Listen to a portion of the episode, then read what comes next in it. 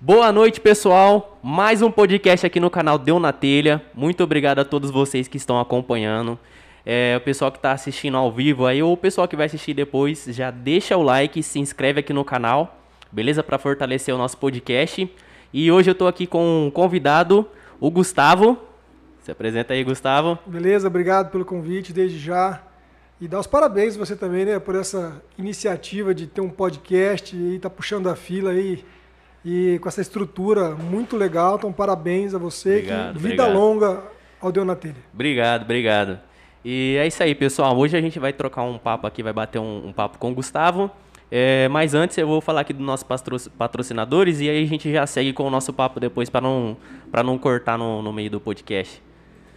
Ó, o primeiro que eu vou falar aqui é do Jorginho Funilaria, tá? O pessoal que tá precisando aí de funilaria no carro, na moto, martelinho de ouro, é, cristalização no carro, eles têm um sistema de leve trás, tá? Então você pode, pode confiar seu carro lá, que eles vão fazer o, o melhor serviço para vocês aí. Fica na rua Santa Paula. É, tem Auto Series Stores, você mulher aí ou rapaz que quer renovar o seu look, pode chamar eles aí ó, no WhatsApp e no Instagram, tá bom? Renovar o guarda-roupa lá, comprar presente pra mulher. Aqui é o lugar certo, hein? e tem a, a Milena Pagliuso Nail Designer, você que quer fazer aí as suas unhas, é, quer fazer spa dos pés, quer fazer alongamento, manicure, pedicure, pode chamar lá no Espaço Milena Pagliuso.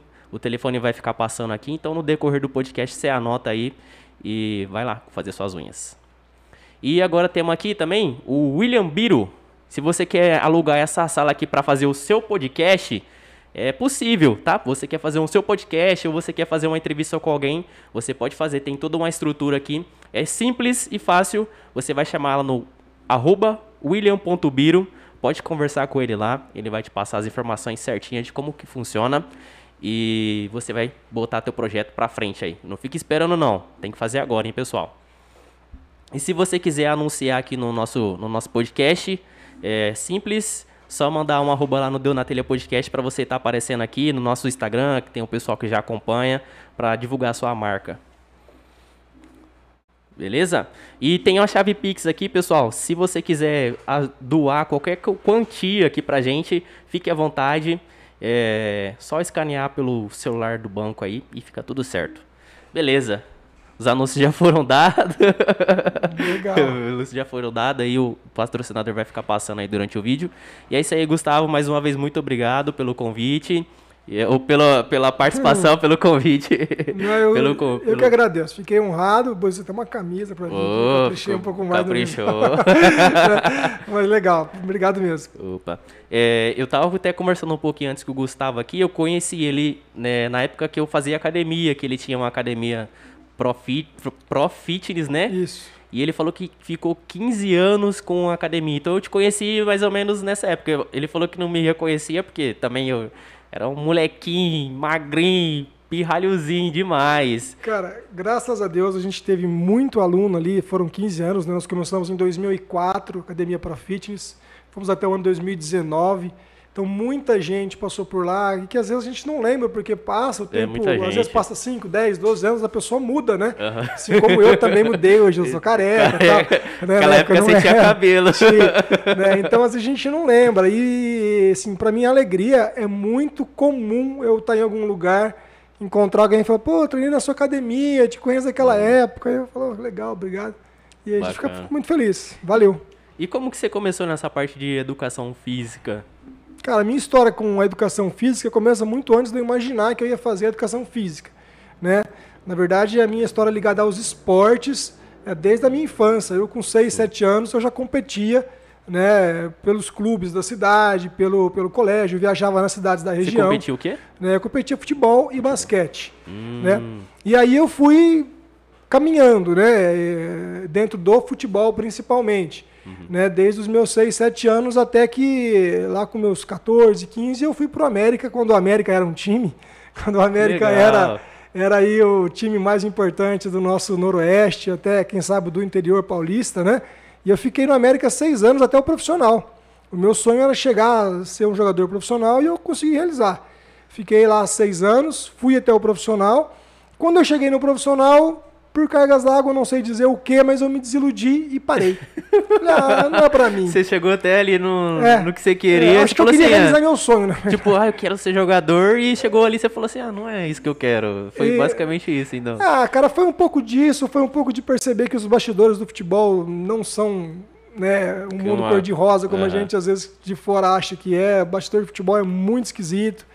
Tô usando a palavra esquisito para ser bonzinho, tá? O bastidor de futebol é muito esquisito. E o América era um time assim, de uma estrutura muito grande, categoria de base, de time profissional, né? Mas aí eu resolvi parar. Uhum. Mas sempre tive ligado ao esporte, né? Porque treinava. Né? E aí eu resolvi fazer a faculdade. Falei, ah, vou continuar na área e tal. E fui fazer a faculdade. Fui para Santa Fé do Sul né, lá na, na época era FISA FUNEC, uhum. né? E lá eu comecei a fazer a minha faculdade de Educação Física, em 98. Uhum. Foi quando eu comecei a fazer a minha, a minha faculdade. faculdade. E aí, de, de lá para cá, não parei mais. Eu fiz a faculdade para uhum. trabalhar com o futebol, né? Porque eu vim do futebol, eu me criei no futebol. E aí eu falei, vou fazer faculdade, vou me formar e vou voltar para a área, vou ser Sim. preparador físico e depois quero trabalhar como técnico de futebol, uhum. não como preparador físico. Só que no meio do caminho, a faculdade obriga da gente que a gente faça o estágio. Ó, oh, vocês têm que fazer estágio. E cada semestre o estágio é em uma área. Então você tem lá clube, você tem lá clínica, você tem lá é, etc, etc. E eu, por obrigação, fui cumprir o estágio da faculdade numa academia, que eu tinha que ficar seis meses fazendo estágio. Comprei a academia. Na época que você estava fazendo é, estágio, você comprou a academia. Eu sonhei. Eu falei assim, ah, academia, tem que fazer esse estágio aqui, eu não gosto disso, não é a minha, a minha é futebol. Puxa, me apaixonei pela academia, assim, nossa, de uma Caraca. maneira que eu, eu me achei, sabe? Uhum. Aí eu fiquei seis, fiquei uns 12 meses, um ano, né? Na academia Vitura Esportes. E, e saí de lá, fui trabalhar como personal. Né? Só que como personal naquela época lá, é, a gente tinha muita pouca, muito pouca abertura das academias para quem não era funcionário da academia levar os seus alunos. Então eu tinha muita dificuldade em ter onde levar os meus alunos. Né? Eu estava com um personal autônomo na época. E aí eu falei, quer saber de uma coisa? Vou montar uma academia para mim. Fica batendo de porta em porta, é difícil, te cobra uma... Né? Uhum. Não, eu vou montar uma academia para mim. Fui atrás, comecei, montei. E aí em 2004 surgiu a Academia para Fitness, eu fiquei até 2019, né? que eu, eu vendi academia antes da pandemia, a gente nem imaginava, imaginava. que ia ter a pandemia. Uhum. Acabei vendendo a academia e voltei a ser personal autônomo. Né? E aí eu fui para as academias que já em 2019 tinham uma outra visão do mercado. Já acolhiam os personagens, porque o personal externo também é uma fonte de renda para a academia. Né? Ele leva aluno, o aluno paga a academia e o próprio personal também paga taxa. Sim. Né? Uhum. Então, aí eu comecei a dar aula para os meus alunos nas academias, isso em 2019. Agora, em 2021, eu saí totalmente da área. Não. Né? Não, depois de 22 anos, né, praticamente 22 anos, eu tive um convite fora da área, né? Sim. E aí eu estou trabalhando hoje num ramo totalmente diferente. O meu sogro, né, dá um abraço meu sogro, seu Valdeir, ele tem uma fábrica de pipoca, pipocas Rio Preto, aquela pipoca hum, de saquinho cor-de-rosa lá. Nossa. não, não, tem nossa. onde você fale da pipoca Rio Preto que tem o Rio Pretense que eu não conheço. É. E aí ele me chamou, falou assim, ó, tô com uma, tô com uma vaga lá no escritório, se você quiser trabalhar com a gente. Eu falei, vamos tentar. E fui, em janeiro. Né? E já tô lá seis a sete meses, também já me identifiquei, estou ali é, adoro fazer o que eu faço hoje, mas é uma área totalmente diferente. Que legal. E a sua primeira academia foi a Pro Fitness? Primeira e única, né? Assim, minha, né? Uhum. É, eu trabalhei, como eu disse, na Academia Vituri, depois eu trabalhei no Automóvel Clube, né? E aí eu já montei a minha academia. Entendi. É, então eu passei por poucas academias como funcionário, porque logo eu já montei a minha e fiquei 15 anos, né? Assim, foi uma, foi uma uh, ascensão boa, eu diria, porque a gente começou ali sem estrutura praticamente nenhuma, né? Eu fui com a cara e com a coragem mesmo, e a academia foi crescendo, crescendo, crescendo, crescendo, até que eu falei, poxa, eu posso viver disso. Que legal. Né? Uhum. Posso viver disso. E aí eu consegui comprar meu apartamento na época, comprei carro, saí da casa dos meus pais, fui morar sozinho, consegui com né, uma certa independência. Sim. E então, academia para mim foi muito bom, né? Lógico que tem fases boas, teve, também tivemos uhum. fases que não foram tão boas assim, Sim. né? Como todo negócio, imagino que tem. Mas se eu for pesar todos os anos que eu fiquei lá, momentos bons e ruins, eu só tenho gratidão, porque além de ter tido uma boa oportunidade de trabalhar mesmo, né? Eu aprendi muito como profissional de educação física e eu fiz grandes amigos naquela academia que até hoje a gente se fala, se encontra e são pessoas que vão estar para minha vida para sempre, cara, com certeza. E, cara, é muito difícil ser um dono de uma academia, porque hoje em dia é difícil você, pelo menos eu vejo assim, é difícil eu conhecer alguma pessoa que é dono de uma academia, ainda mais se agora com fran- franquias de academia. Às vezes a pessoa tem um sonho de, ah, ah, não sei, né? Às vezes a molecada que faz musculação, ele fala, não, vou fazer educação física, vou abrir minha academia, é, é fácil, é difícil, os lados bom, lado ruim, assim. Não, não é difícil. Você monta uma academia é, até com pouco investimento, né? Mas claro que com pouco investimento você vai montar uma academia proporcional ao pouco investimento que você vai fazer. Sim. E fica mais difícil você competir no mercado hoje em dia, tá? Quando eu comecei, lá em 2004, que eu montei a academia, em Rio Preto, nós tínhamos praticamente as academias das pessoas de Rio Preto. Era o cara que morava na Santa Cruz, tinha a academia dele ali, o cara que morava ali na Boa Vista. Então, eram as pessoas de Rio Preto. Hoje, as grandes marcas, as grandes franquias enxergam Rio Preto como um mercado muito promissor. E estão vindo para Rio Preto com muita força. O que não impede a gente de trabalhar, de ter a nossa academia. Mas eles são concorrentes muito fortes. Né? Concorrentes que montam uma estrutura muito grande, com investimento muito alto, com um preço de mensalidade reduzidíssimo. Sim. Então fica difícil competir. Mas ainda assim é um bom negócio, vale a pena, eu incentivo as pessoas a montar, porque é, todo mundo precisa de fazer exercício. Isso é uma coisa que eu sempre falei e vou continuar falando. Não tem quem não precise de fazer exercício. É 100% da população mundial precisa. O gordinho precisa, o magrinho precisa, o doente precisa, o saudável precisa, o deficiente precisa. Todo não tem quem não. O idoso precisa, a criança precisa. Tudo bem que às vezes não é academia. O cara vai na Aham. praça, o cara vai, faz, sei lá, é, joga uma bola e tal. Mas todo mundo precisa de atividade física. Então é um, é um mercado que ainda tem muito espaço para crescer. Sim, sim, Vale bacana, a pena, cara, bacana, com certeza. bacana. É, hoje em dia, você andar na rua e você trupica em uma academia. Rio E Preto é, assim: E é, é é farmácia, açaí, serve festa e academia. Academia. Não, e tem umas igrejas também que tem também, uma, uma do lado da outra também. É, é- é, às vezes eu falo, nossa, abriu mais uma açaí aqui, cara. E o negócio é. E Rio Preto é assim.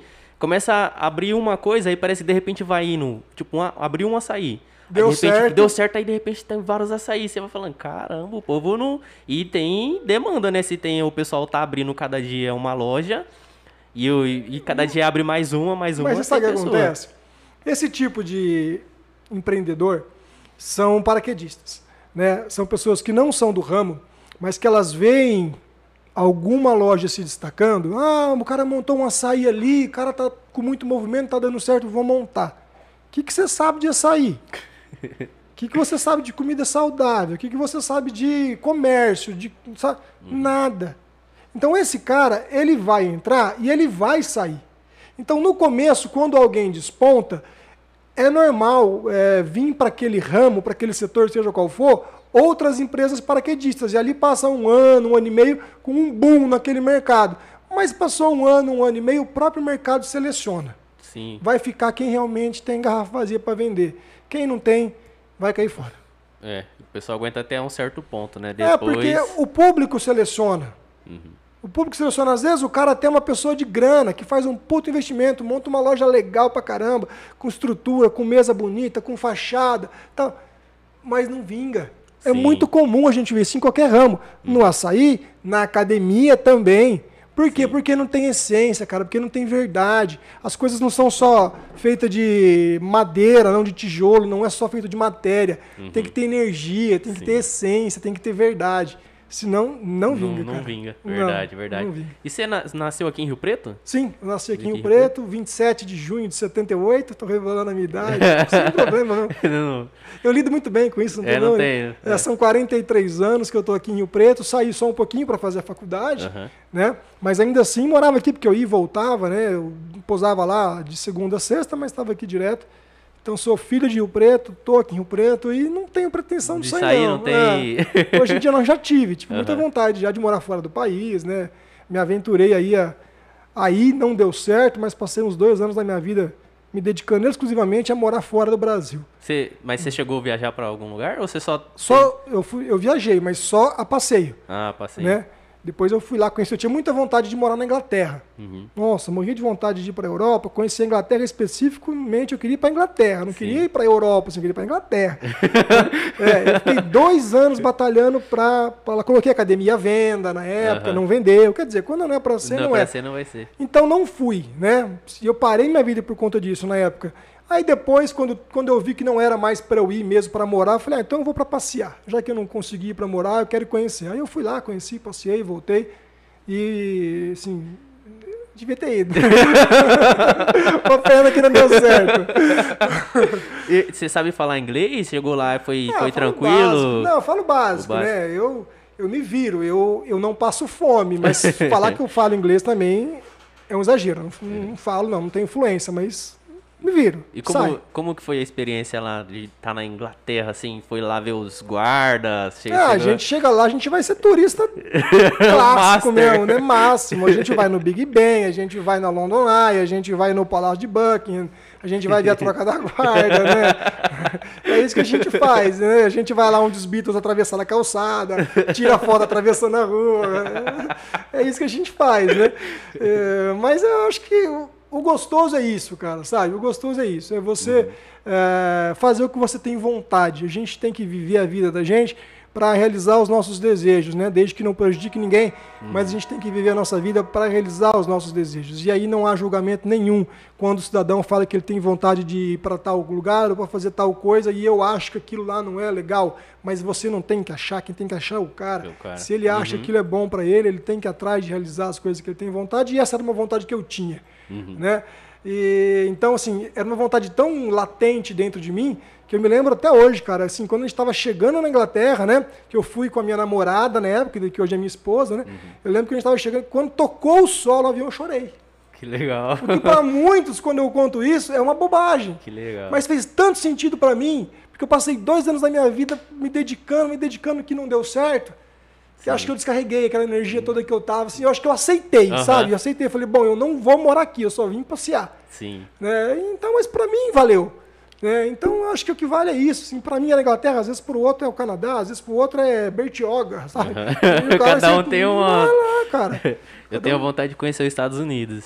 Um Aí eu acompanho país. bastante youtuber que mora lá, assim, sabe? Eu, eu, eu assisto às vezes o pessoal lá na Disney, assim, eu falo, cara, se um dia eu conhecer o Mickey, eu acho que eu vou chorar lá na hora, ver aqueles, aqueles fogos aqui, eu vou, eu vou chorar. Não vai Ele ter chora, como. assim. Eu vou chorar porque eu tenho muita vontade de, de, de conhecer lá a Disney. Às vezes pode parecer, ah, é sonho de criança, mas é isso aí. A, É, é um sonho que a pessoa tem no coração que. a Disney é um falso passeio para criança. É. É, os adultos se divertem na Disney tanto quanto as crianças ou mais. Também tive a oportunidade de conhecer. E Você, foi já na Disney? fui, eu fui na Disney da Flórida, Da Flórida. né? E quando eu fui é, para Europa, eu fui na Euro Disney também, que fica na França. Ah, entendi. né? É verdade, tem vários É, lugares. mas vale a dos Estados Unidos.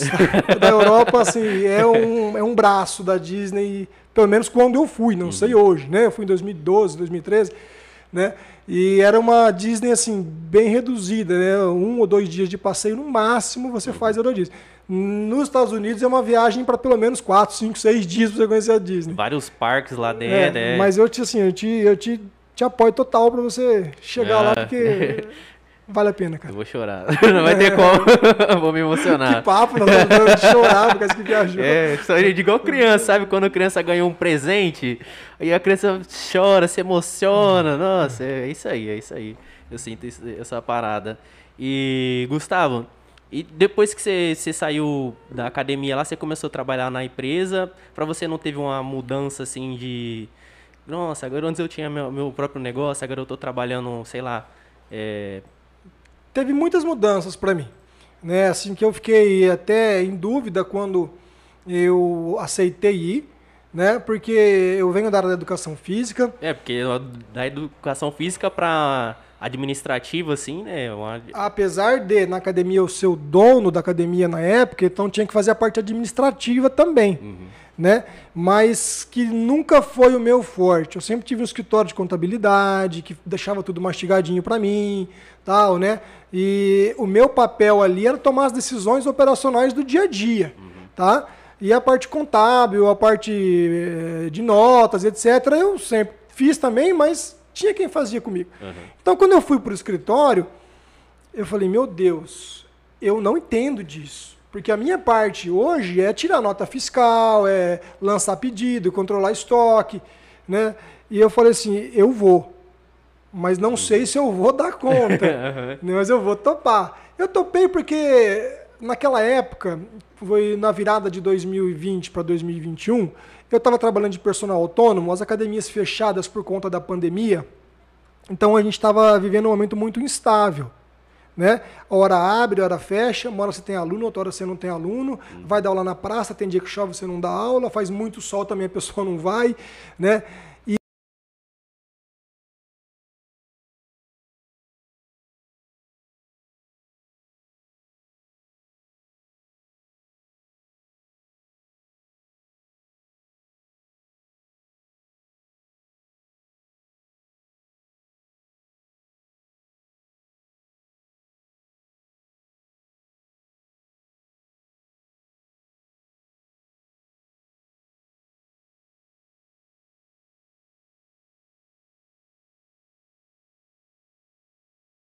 Fechar, né? Porque você não pode brincar com isso. Então eu isso foi para mim foi um fator muito importante, né? E aí eu fui, aí você junta tudo. Eu vou trabalhar num lugar que me dá segurança. Vou trabalhar com o meu sogro, com uma pessoa que eu me dou muito bem com o meu sogro. Vou trabalhar com a minha esposa, que trabalha na mesa do meu lado. Uhum. Estamos trabalhando em família, né? É, representando uma, uma marca que tem 35 anos de história em Rio Preto, que todo mundo conhece. Sim. Falei, vamos nessa. É o que fica ali, né? Pipoca Rio Preto. É, quase ao lado ali. É. é. Passa lá, sente aquele cheirinho de infância. Para lá uma hora. Para lá uma hora. É. Vou parar. Will, tá tudo tranquilo aí? Tudo tranquilo aí? Vê como é que tá aí a, a, o negócio aí. Porque eu vi aqui que tá... Como é que tá aí? Tá, voltou? Voltou? Votou? Ah, então beleza, pessoal. É isso aí. Quem sabe faz ao vivo. e, cara, como que entrou a música na sua vida? É outra coisa que vem desde Você criança. É, é maestro? Regente? Hoje em dia sou. É, a minha esposa e alguns amigos falam que se juntar tudo que eu fiz na minha vida e somar os anos, passa a idade que eu tenho. Porque eu fiz muitas coisas por muito tempo simultâneas. Uhum. Né, a música, aos seis anos de idade, eu comecei a fazer aula de violão em casa. Comecei a tocar de, brincando, né? E aí, quando eu tinha meus 16 ou 17 anos, eu formei a minha primeira banda, né? E continuei com bandas até os meus 34 anos, mais ou menos. Foram 15, 16 anos consecutivos também. Banda de que Banda estilo? de tudo, cara. A minha primeira banda foi a banda de barzinho. Barzinho você toca de tudo, uhum. né? Que era com os amigos de Tanabi. Aí depois eu tive um grupo de pagode. Quando o pagode estourou, Uhum. Né, lá com Só Pra Contrariar, o Catinguelê. E aí é a mesma história do açaí, porque alguém estoura, vem um monte, vem um monte na cola e uhum. depois vai embora porque não era essência. Foi o que aconteceu comigo. Uhum. A gente entrou pro pagode porque na época estava estourado que dava dinheiro. Não, vamos tocar pagode. Só que a gente ficou lá algum tempo, o mercado selecionou, a gente não é do ramo, entendeu? Não tá no sangue. Sim. E aí eu fui para uma banda de pop rock, né, que era onde eu me identificava. Né? Na época a gente chamava a banda MP3, depois virou banda Kryptonia. Né? Tiago, e Juninho, um abraço, meus, meus irmãos da época, Legal. né? E essa banda, assim, cara, essa banda me deu assim, a possibilidade de, de viver uma coisa que eu, eu sonhei quando eu comecei a tocar. Sabe? Uhum. A banda assim, tinha uma agenda muito boa. A gente tinha um escritório central que fazia vendas para a gente, para o estado inteiro, até fora do estado. Então a gente tocou com artistas grandes, a gente tocou programa de televisão. Que, né? que TV que, que TV que vocês, que vocês tocaram? Ah, tocamos na, na Globo, tocamos na, na Bandeirantes, tocamos em, em várias vários lugares, o pessoal chama, ó, oh, vem aqui participar. É, a gente às vezes ia acompanhar artistas. Por exemplo, uhum. o que hoje, é, o, o, que depois virou o programa é, Fama, acho que era o Fama, porque ele chamava é, Ídolos ou Star, alguma coisa assim, que ele começou um ano com esse nome e depois virou... Uhum o Fama, o Ídolos, que hoje é o The Voice. Ele foi mudando o nome, mas, era, mudando, é, era o mesmo formato. É, tinha uma seletiva regional. Então nós éramos a banda do Fama. Ou a banda Ah, do The Voice. Quando você legal. vê o, o The Voice que tem os caras tocando lá no fundo. Tocando, vocês faziam- A gente fazia na seletiva regional, que fique bem claro. Ah, não foi lá no- nacional. entendi. Não, então, então essa foi uma grande chance que a gente teve. Sim, tocamos com Capital Inicial, né? Dividimos palco com, com ele, dividimos palco com na época estava estourada a Siang, até a Gretchen, toquei com a Gretchen. Que legal. Né? Então eu sempre tive, tive- aí as coisas foram acontecendo. A gente tinha fã clube, né? A gente dava autógrafo na cidade. Famosão, então, Ah, né? cara, velho. Coisas, é, coisas da época, cara, coisas que passam, né? Coisas que ficam pra trás, mas que realmente aconteciam, né? E aí essa banda acabou. Essa banda acabou. Toquei em outras bandas, né? Toquei depois na Dr. Black, etc. Fui tocando em várias bandas.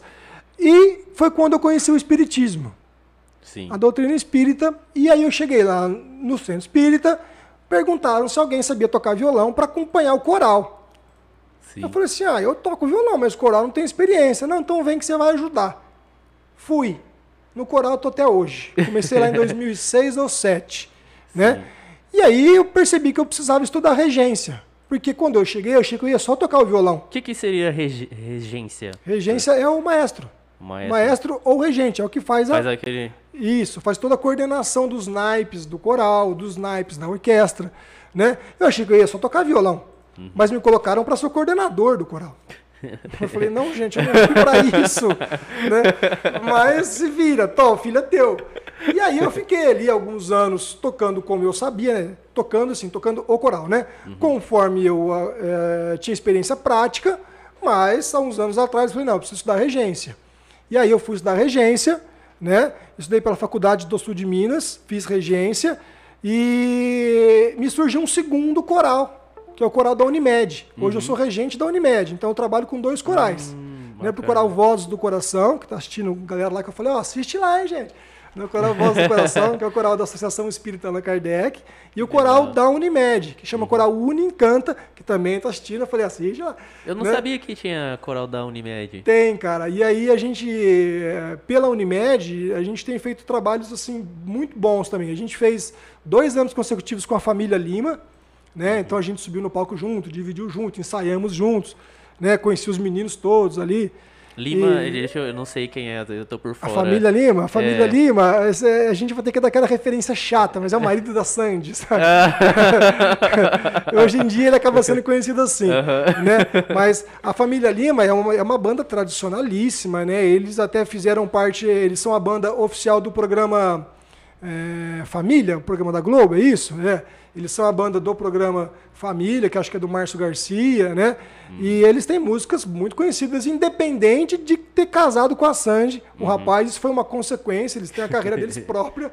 Fora isso, né? Fizemos dois anos seguidos com a família Lima. Ano passado a gente fez duas apresentações com o maestro João Carlos Martins, que é aquele maestro brasileiro que tem um pequeno problema nas mãos, né? Que é bem famoso. Sim, sim. Né? Então, são assim, trabalhos que a gente vai desenvolvendo em função do coral, a música vai. Tem, tem algum lugar gente. que o pessoal pode ver? Tem canal no YouTube? Ou é apresentação que vai Não acontecendo tem, em tem, cidades? sim. não tem canal oficial, nem do coral Voz do Coração e nem do canal Unicanta. Mas se Uhum. você colocar lá coral Voz do Coração, Rio Preto, vai ter bastante ter vídeo. porque A galera filma e joga, né? Aham. Ou se você colocar lá coral Unicanta, Unimed, Rio Preto, vai ter ter. bastante coisa também que dá pra vocês verem lá. Ver como, como que é. No Voz do Coração, nós temos quatro CDs gravados. Ah, né? tem Quatro CDs CD gravados. gravado. É, temos quatro CDs gravados. Então, você vai achar música nossa lá também pra ouvir. escutar, pra ouvir. É. Que bacana. bacana. Então, hoje eu também vivo da música, né? Porque eh, eu trabalho lá, lá na fábrica, né? Sim. Tenho os meus rendimentos da fábrica, mas também trabalho para a Unimed, que é um trabalho remunerado, Sim. né? Então, a, a música também hoje me sustenta, posso, posso, posso dizer assim, né? Uhum. Tá me sustentando desde os meus 15, 16 anos, quando eu comecei com as bandinhas caseiras, Aham. né? E hoje ainda continuo ligado à música de uma outra forma, mas não dá para viver sem. Tanto que eu coloquei lá no meu Instagram, ah, vou estar lá no podcast e tal. Qual vocês acham que vai ser o tema que nós vamos conversar? Recebi um monte de resposta, música, música, Música, música. É, é, Tá, faz parte da tua essência, Quem né? me conhece sabe, Sabe, né? O é. Gustavo esteve sempre ligado com música e tal. E você sabe tocar, vi que você sabe tocar violão. teclado? Ah, eu toco algumas coisas, né? Eu tava te falando que fora do ar eu, eu tenho um estúdio, né? Um em estúdio, casa, né? Eu em um home studio. Falar que é um estúdio também é um exagero. Eu tenho um, um home studio, onde eu faço as minhas produções para os corais, né? E faço também alguma coisa que me aparece de trabalho. Ó, quero gravar um CDzinho, quero gravar umas músicas minhas e tal. Ah, a gente grava. E aí a gente tem que tocar de tudo um pouco, né? A gente tem que tocar daquilo que precisa. E assim a gente vai aprendendo. Ah, bacana. Então, se alguém precisar ir fazer alguma gravação, pode chamar o Gustavo lá. Vamos combinar. Aproveitando já, fazendo Vamos colocar o merchan. merchan aqui já tela. Fazer um- uma música lá no estúdio Gustavo lá. Bora. O estúdio não tem nem nome, é o estúdio Gustavo. eu falava que era, chamava Home Studio Música, Aham. né? Porque eu sou Gustavo Musa, e se você É. pegar música, tem musa lá dentro. Aham. né? Falava Studio Música. Juntou assim, É, é, isso aí. É Mas é, bacana. estúdio do Gustavo mesmo. Bacana. E teve um período que eu lembro que você é, entrou pra, pra política, tentou, não sei como é que foi, se, se, se, se candida- candidatou, né? Sim, é assim, eu sou filho de político, né? O meu pai, ele foi político a vida inteira, eu cresci vendo meu pai dentro da política, meu pai foi por cinco vezes vereador em Rio Preto, por mais de quase 25 anos seguidos, eu vi meu pai atuando dentro da política, eu cresci, né? Vendo meu pai atuar na política, participando Qual- qual é de o nome do seu pai? Dorival Lemes, Sim. né? Então, a primeira vez que ele foi candidato foi em 88, eu tinha 10 anos. Então, a minha primeira campanha política que eu participei foi aos 10 anos de idade. Lá para cá eu participei de todas as campanhas. Né? Então, eu peguei gosto. Até que nessa última eleição, meu pai disse: parei. Para mim, deu. Chega. Eu falei: pai, você parou? Pai, não vai mais, pai. Não, não. Eu falei: então eu vou. Você vai? Eu falei: eu vou, pai. Se você parar, eu sou candidato na próxima. E aí ele realmente não foi candidato, né? E eu me arrisquei. Eu não fui candidato antes, apesar de sempre ter gostado de política, porque não faz sentido você ser candidato contra o seu pai. Né? Como é que eu vou ser candidato contra o meu pai? Não pega bem, eu acho que não tem, sei lá. Então eu esperei meu pai né, dizer que tinha parado, não sei se ele parou, se ele vai voltar na próxima, aí, não sei. Mas nessa última eleição ele disse que não ia sair candidato. Né? E aí eu fui. Então nessa última eleição que passou agora em 2020, fui candidato a vereador em Rio Preto, né? E não me elegi, mas foi uma experiência extremamente válida. Gosto de política, independente de ter ganho ou não. A política a gente participa dela mesmo sem ter cargo, né? É, política está no nosso dia a dia, está tá em tudo que a gente faz. E então debato política, converso política, analiso bastante o cenário e não sei se volto a querer participar ali diretamente, Aham. mas gosto muito, é um assunto que, que sempre gostei, cara. Eu lembro que a sua proposta, assim, pra sua campanha, você não ia utilizar dinheiro, Dinheiro público. dinheiro público. Eu lembro que tinha várias, várias coisinhas que eu falei, nossa, que bacana que ele tá fazendo dessa maneira. É bem diferente do que, do que o pessoal da, da velha guarda fazia, né? Eu vejo que agora pra frente é capaz de aparecer mais pessoas assim, né? Porque teve, eu vejo Mamãe Falei, os caras assim que eu acompanho um pouco mais assim, eles é tudo dessa maneira. Os caras não pega fundo, não utiliza carro, tipo, salário não quer salário, o pessoal tá, tá nessa, nessa vibe aí de não querer, tipo, ah, tô me elegendo só por conta do dinheiro. Já deixa bem claro, eu tô me elegendo pra ajudar a população É legal mesmo. você falar isso, porque realmente eu levantei essa bandeira e tive muito pouco reconhecimento das pessoas. Você vê a minha votação no final, que não foi suficiente para eleger, apesar de eu ter honra da minha votação. Foram quase 700 votos e eu fiquei muito honrado com a minha votação. Mas é legal você estar falando isso, porque eu sempre aprendi que a gente tem que participar da política para servir a política e não ser servido pela política, né? Que é talvez o que a grande maioria das pessoas que pensam em entrar para a política pensam em se servir da política. Sim, aham. E a minha ideia sempre foi o contrário, e se um dia você me ver participando de novo, sabe que assim será. Era servir. Então eu sempre pensei que usar dinheiro público para campanha é uma maneira incorreta de se fazer campanha. Se eu quero ser candidato, eu tenho que pagar minha campanha. Não é você que paga minha campanha, não é quem está assistindo a gente que paga minha campanha. Quem tem que pagar é o candidato, tem que pagar a sua campanha com os seus recursos. Né? Hoje eu até discuto isso, eu estou mudando um pouco de ponto de vista, mas uhum. é, ainda acho isso. Tá? Eu acho que a gente não tem que usar carro público, eu tenho medo porque eu vou usar carro público, eu acho que eu não tenho que ter 10 assessores, também não dá para ter zero, que a gente precisa de ter uma equipe. Uhum. Mas eu posso ter um, posso ter dois. Dá para enxugar, dá para dá reduzir, né? Dá, dá para pra... reduzir. Né? A gente tem que ter responsabilidade com o dinheiro das pessoas. E o que a gente vê é totalmente o contrário, né? Tinha uma farra com o dinheiro público aí descarada, né? O tal do fundão eleitoral, que era 2 bilhões, que já é um exagero.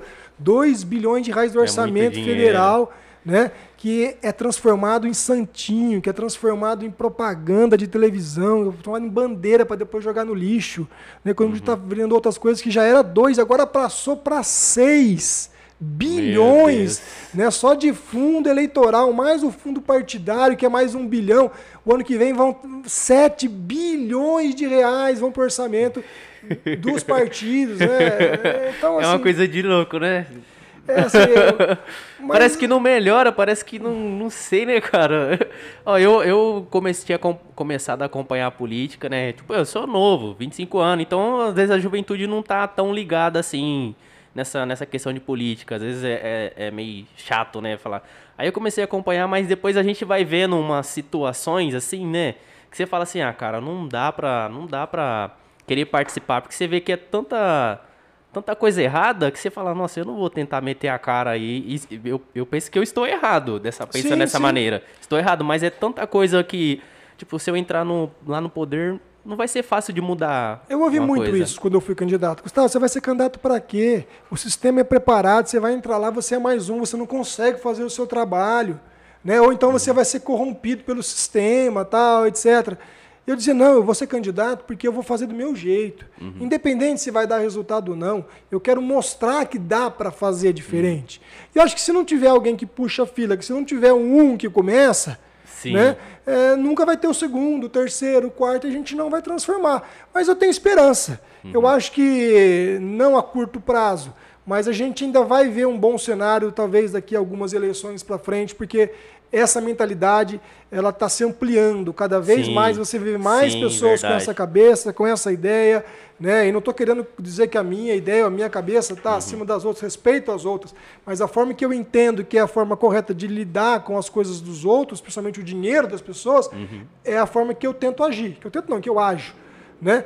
E, e, a gente tem visto muito mais pessoas. Você mesmo falou aqui o Arthur Moledo Duval, né? Que é o uhum. Mamãe Falei, o pessoal do Partido Novo, né? Vinícius Poit, né? Daniel Kim José, o Kim Kataguiri. Então tem muitos outros. Não fui o primeiro, não. É lógico que não. Tem muitos outros que vieram antes de mim que se elegeram assim uhum. e que eleição pós eleição está aumentando o número de gente com outra cabeça. Uhum. Então o sistema vai mudando aos poucos, ele não muda de uma vez, nada na vida é demorar, muda de uma vez. É demorado, mas. É, é. é, a gente não deixa de ser bebê num dia e vira idoso no outro. É pouquinho, pouquinho, a gente vai ficando, uhum. né? A gente vai mudando de fase.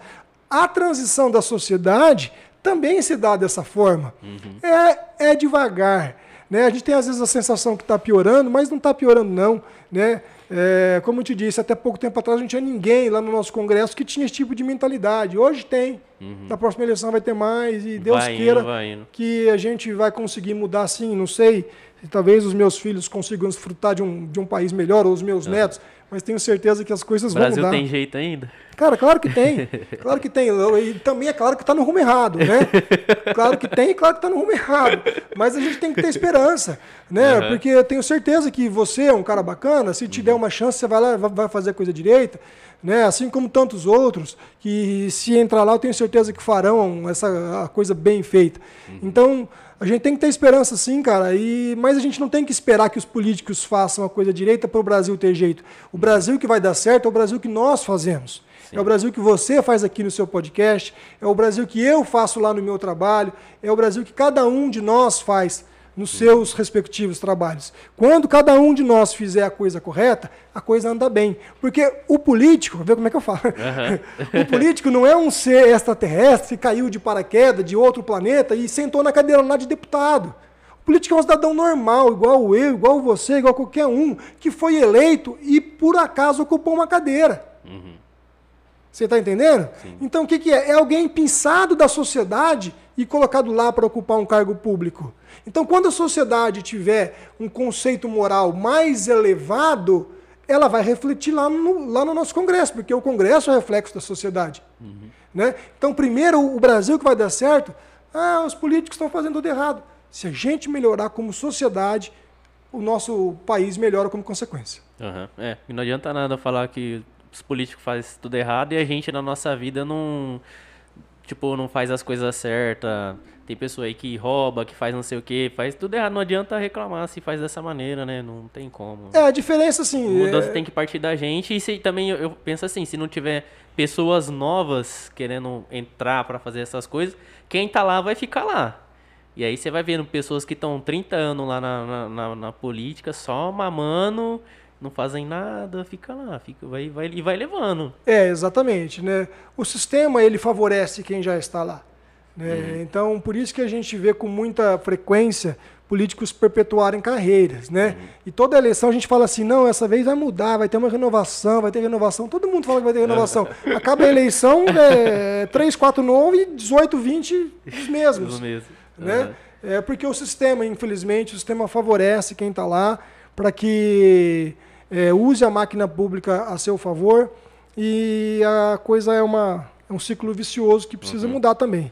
Mas eu incentivo você que está assistindo a gente a ser candidato, a fazer parte dessa renovação, você que gosta de política. É isso aí, pessoal. Vamos se interessar mais aí por política, porque se a gente não pensar nisso, não, não vai mudar. Não, se a gente não buscar atrás dessas coisas de política, a gente, o Brasil não vai para frente, ficar deixando quem está lá no poder fazer o que é, quer. É, porque isso que você falou, às vezes você fala assim, a pessoa fala assim, ah, eu não gosto de política, eu não quero me interessar por política, né? É uma roubalheira, eu nem me interesso porque eu não gosto. Uhum. Esse aí é o que contribui negativamente, para o quadro tá como é que tá. Uhum. Porque quanto mais a gente se interessar por política, né, quanto mais a gente tiver conhecimento de quem é, do que fez e do que faz, a gente faz melhores escolhas. Né? Uhum. Bertold Brecht dizia que é, o pior dos analfabetos é o analfabeto político. E, e é verdade, uhum. porque esse cara é, escolhe ou deixa que escolham aquele que faz a gasolina hoje custar seis reais, aquele que faz o gás de cozinha custar 100 contos, 100, 110 reais um gás de cozinha. Né?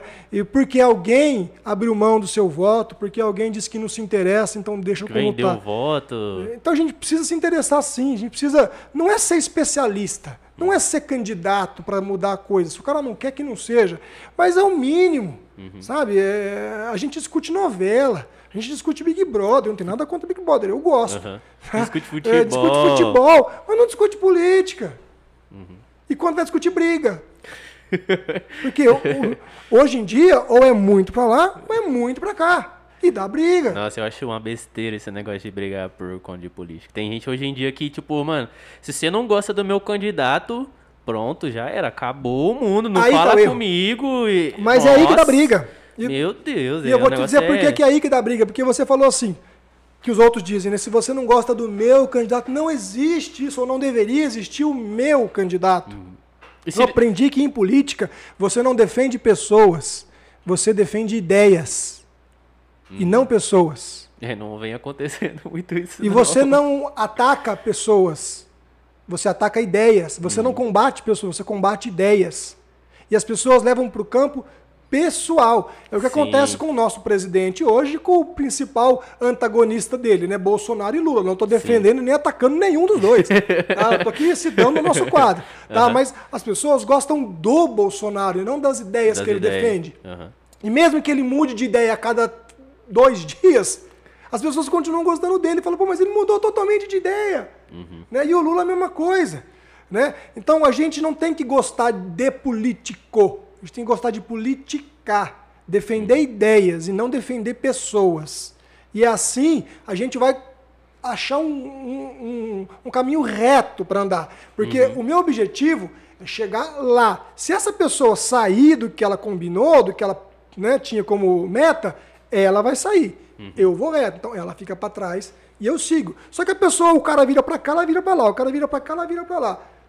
Então a gente precisa parar de gostar de uhum. político, uhum. né? O tal Sim. do político de estimação. E serve para os dois lados. Uhum. Né? A gente não tem que ter político de estimação. A gente tem que pensar que o, o Brasil é de todos. O Brasil não é da direita, o Brasil não é da esquerda, o Brasil não é do centro, o Brasil não é de ninguém. O Brasil é de todos nós. É. A gente tem que pensar no que é bom para o contexto, para nós todos. Bacana, bacana. E você tá voltando atrás lá no, no, no, Espiritismo, como que você começou? Você falou que foi lá tocar, e como que foi isso para você na Rapaz, sua vida? Rapaz, o Espiritismo, assim, ele apareceu na minha vida como aparece para 99% das pessoas que aparecem na doutrina espírita, ou seja, pela dor, pelo uhum. sofrimento. Né? Dizem que a gente vai para o espiritismo ou pela dor ou pelo amor. Eu fui pela dor, como 99% das pessoas. Você tinha alguma religião não. antes? Alguma coisa assim? Não, cara, não tinha. Nunca, nunca foi né? apegado com E foi religião. justamente nessa época em que eu tentei ir para Londres e não consegui que a minha banda, que eu falei que era uma banda que tinha uma boa projeção, que etc, acabou. Então, quer dizer, a minha viagem dos sonhos não deu certo, a minha banda dos sonhos acabou. Eu tinha uma namorada na época que era um namoro estável, né? Hum. Meu namoro acabou, começou tudo a dar errado. Para mim, eu comecei a ficar mal, mal, mal, mal. Comecei a ter depressão, fui no médico, fui em, em terapia, comecei a fazer tratamento. Eu tava malzão mesmo naquela época. E aí eu parei comigo mesmo e falei, eu preciso da religião. Uhum. Eu tenho 20 e poucos, acho que eu tinha 26 ou 27 anos na época. Eu tenho 26, 27 anos, eu nunca tive uma religião. Já fui na igreja aqui, já fui na igreja, mas nunca tive uma religião. Eu preciso de Deus, eu preciso de alguma coisa nesse sentido, eu preciso buscar alguma coisa. E a Academia para Fitness fica situada ali num lugar que 30 metros do lado tinha o Centro Espírita Allan Kardec. Uhum. Associação Espírita Allan Kardec. Né? Eu falei assim, eu vou lá conhecer. Ah, já estou aqui mesmo, vou ali, é do lado, se eu gostar, gostei, se eu não gostar, não gostei, vou lá né? E fui. Tô até hoje. Nossa, gente. E ali eu me achei, cara. Uhum. Ali realmente eu achei um caminho é, para me reequilibrar, um caminho para responder as perguntas que eu fazia e não tinha resposta, uhum. né? E consegui me equilibrar. E comecei a trabalhar na doutrina espírita, comecei a, a, a frequentar, né? Aí, de uns 5, 6 anos para cá, me convidaram a fazer palestras. Eu sou palestrante espírita, né? Roda a uhum. região fazendo palestras, né? Voltei o meu Instagram, hoje o meu Instagram é 100% voltado para espiritismo, deixa aí para a galera que gosta do, do, do tema, né? Uhum. Gustavo Musa Lemes. Tá aqui na descrição, pessoal, o Instagram deles. Só aí. seguir lá. A gente fala de uma forma que não é proselitista, não é de uma forma fanática.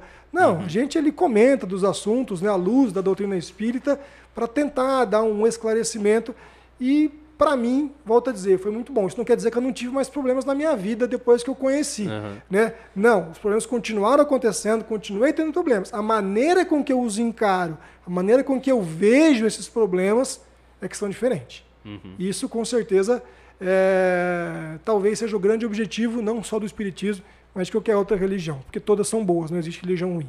Entendi, entendi. Bacana, bacana. E, pra, tipo, tem alguma coisa, às vezes a pessoa tem curiosidade de saber como que é, como que funciona essa religião do espiritismo. Você pode descrever alguma coisa assim, como que funciona? Por exemplo, se, se, ou, ou, não, mas assim, de, de, maneira geral, é preciso estudar. Estudar. É, você tem que estudar. Não adianta você querer conhecer de medicina sem estudar medicina, né? Só ouvir alguém falar e, né? E não. A, a doutrina espírita ela é uma filosofia, né? Ela uhum. tem três apoios, né? Ela é religião, ela é filosofia e ela é ciência. Ela é ciência porque prova o que diz, ela é filosofia porque é um estilo de vida e ela é religião porque leva a Deus. Uhum. Né? Então ela tem um tríplice aspecto. E ela é fundamentada basicamente em cinco obras, que é o Pentateuco, escrito por Allan Kardec. Tá? Então é, são esses cinco livros que tem que ser estudado. Né? E, e aí, quando a pessoa começa a estudar, ela vai até se desmistificar de algumas coisas que as pessoas, por não conhecerem, confundem. Por exemplo, Allan Kardec não é o fundador da doutrina espírita, nem nunca foi. Uhum. Allan Kardec não é o guru, não é o mestre da doutrina espírita, nunca foi, é Jesus. Uhum. Né? Então, quando ela começa a estudar, ela vai entendendo desde as coisas mais básicas, como essas duas que eu te disse até agora, até os conceitos mais aprofundados, que às vezes até estudando para para alguém não faça sentido e que para o outro faz sentido. Uhum. E é uhum. natural que assim seja. Somos espíritos em evolução, cada um vai entender de um jeito mesmo. Né? Outros ainda não vão entender. Tá? É, então, assim, a dica é: você gosta do assunto? Comece a frequentar a palestra, escolha uma casa espírita que você gosta, perto da sua casa, da sua confiança, Allan Kardec. Tá? E comece a frequentar palestra, se ofereça para trabalhar. Tem muita casa espírita né, precisando de trabalho, todas as casas espíritas precisam de gente para trabalhar. Se oferece lá para trabalhar, vão arrumar alguma coisa para você fazer ali. Depois começa Tem bastante ações também, né, que o pessoal faz, é, que é espírita, assim, eles fazem bastante ações, tipo, de ajudar as, as pessoas e moradores de rua. Eu vejo, Sim, eu vejo sim. bastante coisa assim. Tem, porque a doutrina espírita ela é fundamentada basicamente em cima da caridade. Né? Fora da caridade não há salvação. E um dia eu coloquei essa frase lá no meu Facebook, fora da caridade não há salvação. O cara falou assim, a salvação é Jesus, não é caridade. Entendeu? É, lógico, sim, a salvação é Jesus, mas a caridade é um, é um meio de se chegar até lá. Né? É, porque é amor ao próximo, né? E ela trabalha em você. Então, é, é muito é, comum, como você disse, as casas espíritas desenvolverem trabalhos assistencialistas. Né? Eu participo de uma casa espírita, que é a Associação Espírita Allan Kardec, que tem muitos trabalhos assistenciais, mas o forte da nossa casa ali é o estudo. Ali eu diria que é praticamente uma faculdade de espiritismo. Né? Então ali, se você quiser estudar, tem um canal muito forte de YouTube, que é o principal canal do Brasil, salvo engano, né? feito aqui. Nós temos uma boa estrutura ali para transmissão de palestras, para cursos online, né? que é Kardec Rio Preto. É, é isso mesmo, estou vendo que você está falando besteira, mas é isso mesmo. Kardec Rio Preto, no YouTube. Né? Então lá tem muito conteúdo também para quem quiser pesquisar alguma coisa e fico à disposição aí, dentro do pouquinho que a gente sabe. Se eu puder ajudar em alguma coisa, pode me chamar na rede social lá que a gente É, é Vai- no teu vai- Instagram tem bastante coisa que fala Ah. bastante nesse, nesses tópicos aí, né, de da pessoal que É, quiser hoje- saber, tá lá. É no- porque hoje eu pauto a minha vida toda em cima da doutrina espírita. Né? O meu trabalho é pautado em cima da doutrina espírita. O meu relacionamento é, com a minha esposa é pautado dentro da doutrina espírita. Aonde eu vou, tudo que eu faço, as, as decisões que eu tomo, eu, eu pauto tudo em cima da doutrina espírita de uma maneira racional, porque o espiritismo ensina para a gente é, a, a, a usar o lado racional. O espiritismo é racional, não é emocional. Né? Então isso acabou ficando automático na minha vida. Né? E só me mostra cada vez que eu estudo mais, que eu preciso aprender mais, que eu não sei nada, que eu sou um mero mortal em processo evolutivo evolução. e que estou aprendendo todos os dias aí.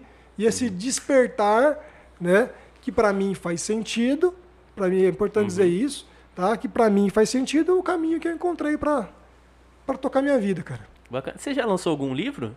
Eu tenho dois livros escritos. É, e qual que é o É, nome? Como é que foi o primeiro e o segundo? Como é que, que o primeiro que é pautado é, aí? chamava Saúde Sem Dúvida. Os dois livros são na área de educação, Da educação física. física? É, tem dois livros escritos. Né? Saúde Sem Dúvida. E depois, há uns três anos atrás, eu escrevi o Fitness Agora. Né? O primeiro foi lançado online. Né? É, um pessoal aqui de Rio Preto que trabalha com livros online se interessou pelo livro, lançaram né, nas plataformas digitais aí no Apple Store, na, na Play, Play Store, né? Play Store, É, é. é. É, então o livro ficou lá acessível para quem quisesse fazer o download, tinha um custinho, era baratinho, né? E foi assim. O segundo livro, apesar de escrito, eu não consegui lançá-lo, né? Então ficou lá no dentro do notebook, é, parado lá, mas está escrito. Aham. Quem sabe um dia ou outro eu volto a, a mexer nisso. Mas está lá, são os dois, os dois livros que eu tenho. Eu digo, eu digo que eu já fiz tudo. Dizem que a gente tem que. é, como é que é?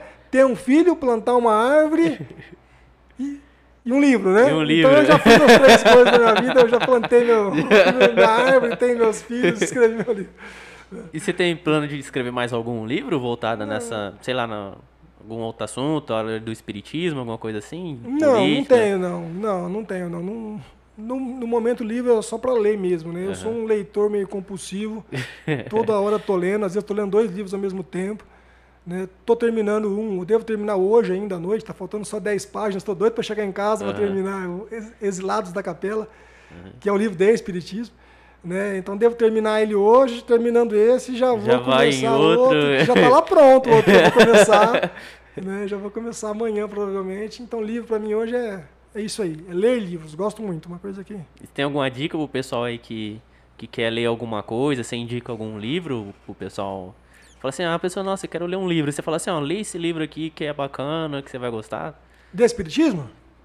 Tanto faz. Vou puxar para o Espiritismo, livros Tanto de Allan Kardec. Sim. Né? Livros de Allan Kardec. São principalmente os cinco livros de Allan Kardec, que é o livro dos Espíritos, o livro dos Médiuns, o Evangelho segundo o Espiritismo, a Gênese e o Céu e o Inferno. São os cinco livros da obra básica do Kardec.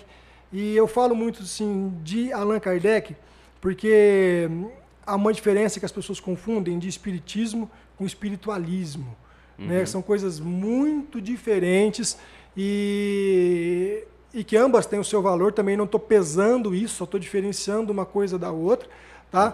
Mas às vezes a pessoa ela tem acesso a um conteúdo espiritualista e ela chama de espírita. E não é espírito, isso é espiritualista. E espírita tem que ser Allan Kardec ou algo que se apoia em Allan Kardec. Por exemplo, Chico Xavier. O Chico não é o Kardec, mas tudo que ele escreveu, tudo que ele fez, está 100% apoiado no que o Kardec deixou. Né? Então, espírita. Tá? Então, eu sempre, é, se, se, me pedem dica de livros, eu, eu, eu, digo, olha, livros espíritas, Allan Kardec. Uhum. Beleza.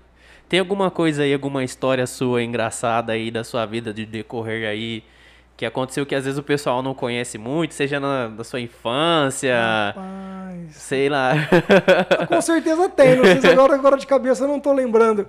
Na, alguma é... viagem que você foi para a Europa, você passou algum perrengue lá? Rapaz, eu passei. Será que permite contar nesse horário? ah, agora já é, ó, 9 horas da noite, a criança já tem que estar tá dormindo. Olha, é, é uma situação que aconteceu duas vezes comigo. A minha esposa estava junto comigo nas duas vezes, nessa vez da Europa. Depois aconteceu no México também, né? Que uhum. nós fomos passar a nossa lua de mel lá. E as duas vezes, acho que a gente passeia tanto, a gente anda tanto, uhum. que eu acabei tendo assaduras. Né, de tanto uhum. andar. A gente acorda cedo. Quando a gente vai viajar, a gente vai viajar para conhecer lugar. A gente não vai para ficar no hotel. Então a gente acorda sete, sete e meia da manhã, toma um café e vai para a rua e volta de noite. Sim. Vamos gastar só lá do tênis. Anda, anda, anda, anda. Depois de uns dias eu tive assadura. e lá na Europa, eu tinha dificuldade com a língua, como você perguntou uhum. agora há pouco, eu não tenho influência, eu falo. Mas assadura não é uma palavra que a gente sabe falar em inglês. A gente sabe falar o quê? É, água, sabe falar né, as partes do It, corpo. Comer, é, a gente sabe formar frases assim né, nível médio, no máximo. Mas assadura, e eu não sabia falar assadura. Eu, mas eu precisava comprar uma pomada de assadura. Eu falei, amor, eu preciso comprar uma pomada, eu, eu, tô, eu tô ardendo, eu preciso fazer alguma coisa. Não, vai na farmácia. E eu só me dei conta que eu não sabia falar assadura quando eu fiquei de frente com o farmacêutico. né? Tipo, ali na hora. É, ele falou assim, e aí, o que, que você quer? Eu falei assim, meu Deus, como é que eu vou explicar para ele? Aí, ó, me permita falar. Me pode falar, pode falar. Né? Eu falei assim, hot, hot. eu falei, hot, my ass, hot. Meu... Exatamente isso que você tá rindo. Ele pediu uma história engraçada, eu achei uma. Né? Cara, eu não sabia. Ele olhou pra mim e não entendeu. E aí eu comecei a fazer com o dedo. Piorou, né? Cream, cream, cream, skin, cream, skin. Aí o cara entendeu, cara. Depois de acontecer uma situação dessa, e minha esposa lá fora, esperando na calçada. ela não foi junto não, com você, não? Ela não foi. Essa é parceira, hein? A hora que eu saí da farmácia e fui contar pra ela, foi exatamente isso. Risada geral, cara. Só... E aí depois eu tirei uma foto, peguei o creminho, tirei uma foto assim, essa foto tá lá em casa, assim, com uma pomadinha de assadura na mão. E todo mundo pergunta, por que você tá com essa foto aí? Aí eu explico. É uma longa história. É uma longa história. Depois aconteceu de novo num outro país, mas ali uma língua mais próxima, né, tal, uhum. aí eu consegui me virar bem. Mas quando eu fui comprar, eu falei, na hora eu lembrei, falei, puta, de novo a mesma situação. Tem que começar a levar, é, gente, ó, você vai, você vai viajar, já leva uma pomada. já leva já pra não já acontecer. Lá, já... porque se você tiver problema. Ou então você vai no dicionário. Hoje em dia tá mais fácil, né? Hoje em dia você bota é, no tradutor. Ai, caramba. Você gostou, né? Tá vendo? Você não vai esquecer mais da minha história. eu falei, ó, história engraçada, mas eu não tava esperando por essa assim, não. Pois é, cara. E até hoje eu não sei, tá? Se me perguntar como é que fala. Não aprendeu. Não, não, não aprendi. Vou pagar mico de novo, porque eu não aprendi como é que fala assadura em inglês. Ai, caramba, vai dar pra se virar. É, me virei. É, Deu certo. Saí é da farmácia com a pomada. É isso aí, ó. O importante é isso aí, é se virar. Quem tem boca vai a Roma, né? Diz o Diz o ditado aí. É, pois é. Passou, passou. Ó, deixa eu dar um alô aqui pro pessoal aqui, é, que mandou mensagem aqui pra gente. Fátima Lemes. É, minha mãe, Fátima Lemes. Mandou um Oi, boa mãe. noite. boa noite aí. É, Gabriel Henrique. Mandou aqui, salve, estou aqui desde o primeiro podcast do Neto. Obrigado, hein, meu amigo. Obrigadão, hein. Satisfação. É, deixa eu ver aqui. Regina Beltrán mandou um boa noite também aqui. Regina, do Coral. Falei que o pessoal do Coral tava assistindo aí, ó. Aí, o pessoal tá. Regina, minha amiga. Oi, Ó, God MD, salve primo. É o Fê. Mandou pra você, hein? Não conheço. Beleza, Fê? Obrigado por estar aí Primo, conosco. é o Fê. God, né? É, é, Dorival Lemes, boa noite. É o pai, é mandou. o pai. É. É o pai. Fátima Oi. Lemes. Deixa eu ver. Fátima Lemes já tinha falado aqui. É, programa do Almari Júnior. Acho que será que você foi tocar lá? Toquei no Amaury Júnior, programa do Amaury Júnior, lá na Bandeirantes. Toquei junto com o Tchan. Lembra quando o Tchan tava estourado na época? Sim, Lembro sim. dessa história. Você vê, eu falei, se for somar tudo que eu fiz, passei a idade que eu tenho. hein?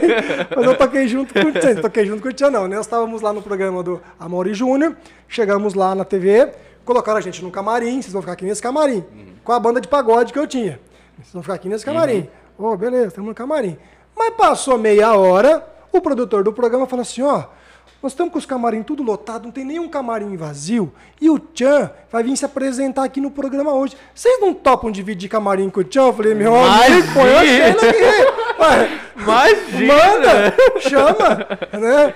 E aí chegou o compadre Washington, Beto Jamaica, Jacaré, Sheila Mello, Sheila Carvalho, ficaram ali no camarim com a gente lá no Mori Júnior, né? Que é Rio Pretense. Que é Rio É, Pretense. da hora, legal. É, e aí foi outra experiência aí, legal também. Caramba! Pois Eu é. lembro que eu, às, vezes, Histórias pra contar, hein? às vezes eu assistia ao Mari Júnior e eu tinha que pegava a TV assim, a antena, era aquelas antenas que era no ferro lá e É, dessa época, era, eu sou velho Aí eu mesmo, rodava assim a TV assim só pra, pra conseguir pegar Dessa chiada ainda, né? Era a Rede TV, né, que era a Rede TV. Antes era na Bandeirantes. né? Bandeirantes. Ele, ele começou lá na Band, né? O programa do Amor Júnior, o Flash. Ele, ele, eu lembro que deu, da época dele na Rede TV, eu tô chapando. Não, isso foi depois. Foi depois, é, então eu peguei ele dessa fez- época, é. Ele fez carreira mesmo depois- na Bandeirantes, programa Flash. Né, chamava- Essa aí não Flash. eu não conheci, eu conheci É. ele, ele depois. Outra experiência.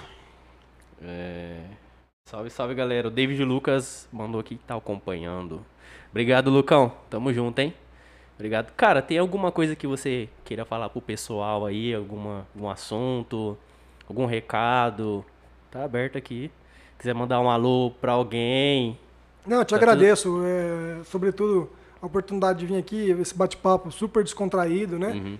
E a gente fica à vontade para conversar, até para contar os micos da gente. Eu nunca contei isso, assim, só pros amigos. Né? Contando agora, tá, agora tá na internet E- agora. Então, assim, muito legal, né? Fiquei feliz mesmo Uhum. e desejo vida longa aí ao, ao- ao seu podcast, que você consiga alçar voos maiores, porque muito legal, cara. Obrigado Uhum. mesmo. Obrigado, obrigado. Eu que agradeço pela sua presença. Imagina. E a ideia do meu podcast é isso aí, chamar o pessoal do interior, chamar o pessoal da região, que tem alguma história, sabe, que tem alguma influência, e conversar com as pessoas, porque tem muita pessoa, muitas pessoas aqui no interior que, que merecem um reconhecimento, que tem algo para falar, que às vezes não tem um espaço. Né? Às vezes não, a pessoa Sim. não tem um espaço para poder chegar e conversar, com, contar a história dela. Então, esse aqui é um espaço que eu tô abrindo para o pessoal vir aqui conversar, trocar uma ideia. E é isso aqui, uma conversa, é um bate-papo, não, não é. Ó, eu te pergunto, você me responde, aquele negócio. E aí depois chega no final, corta um monte de pergunta, de um monte de resposta. É ao vivão, meu. É ao vivo. tá? E o legal disso, Marquinho, é que fica para posteridade, né? Eu tenho um filho de 5 anos e ele vai assistir Vai- isso. pode assistir Quando depois tiver 10, isso, 12, aham. 15 anos, ele for entender um pouco melhor, ele vai procurar lá na internet o nome do pai dele. Tá, Ele tá vai lá. poder é. Uhum. conhecer um pouco mais da minha história. E é uma coisa que assim eu tenho costume de fazer com meus filhos, né? Contar a minha história para os meus filhos. Porque a gente que tem filho pequeno conta histórias para os filhos. Uhum. Só que a gente conta a história do Chapeuzinho Vermelho, a gente conta a história do Lobo Mal, a gente conta a história da Branca de Neve, mas a gente não conta as nossas histórias. Sim. aham. E acho que é muito importante que os pais e mamães que estão assistindo a gente se atentem a isso. Contem as histórias lúdicas para os seus filhos, mas contem a sua história. Contem de onde você veio, contem o que você fez, conta os tombos que você levou, conta onde você acertou, porque a sua história também é importante para o seu filho. Né? Então, eu tenho o hábito de contar para meus filhos as coisas que eu já fiz. Mas fica gravado assim, amanhã depois ele pode assistir Aham. e fica pra posteridade. É, E é isso aí. De qualquer momento, outro momento que você quiser vir aqui participar novamente, tá, Só chamar. tá portas abertas aqui. E é isso aí. Beleza? Quer mandar um alô aí pra alguém, pra esposa? Pra... Pode, pode mandar um alô pro pessoal aí, se quiser. Não, deixar um salve geral para todo mundo aí que está assistindo, então. É, para minha esposa Giovana, falar o nome dela aqui, porque ela tá lá agora assistindo em casa, é, fazendo as crianças dormirem. Essa tarefa de mãe, super dedicada. Mas de, de maneira geral, para todo mundo que assistiu, que acompanhou, valeu. E se quiser estender o papo, minha rede social tá aí, é só chamar lá, Gustavo Musalemes, que a gente estende o papo. Beleza. Então é isso, pessoal. Muito obrigado. Ó, é, na quinta-feira, dia 19, às 8 horas, a gente vai ter um podcast com Alimen, que ele que é um rapper aqui da região aqui, é, conhecidíssimo aí no meio do hip hop. A gente vai estar trocando uma ideia. Então já deixa, a, deixa avisado aqui, já se inscreve no canal, deixa o like, ative as notificações. E é isso aí, pessoal. Muito obrigado. E até o próximo podcast. Valeu, Gustavo. Valeu, obrigado.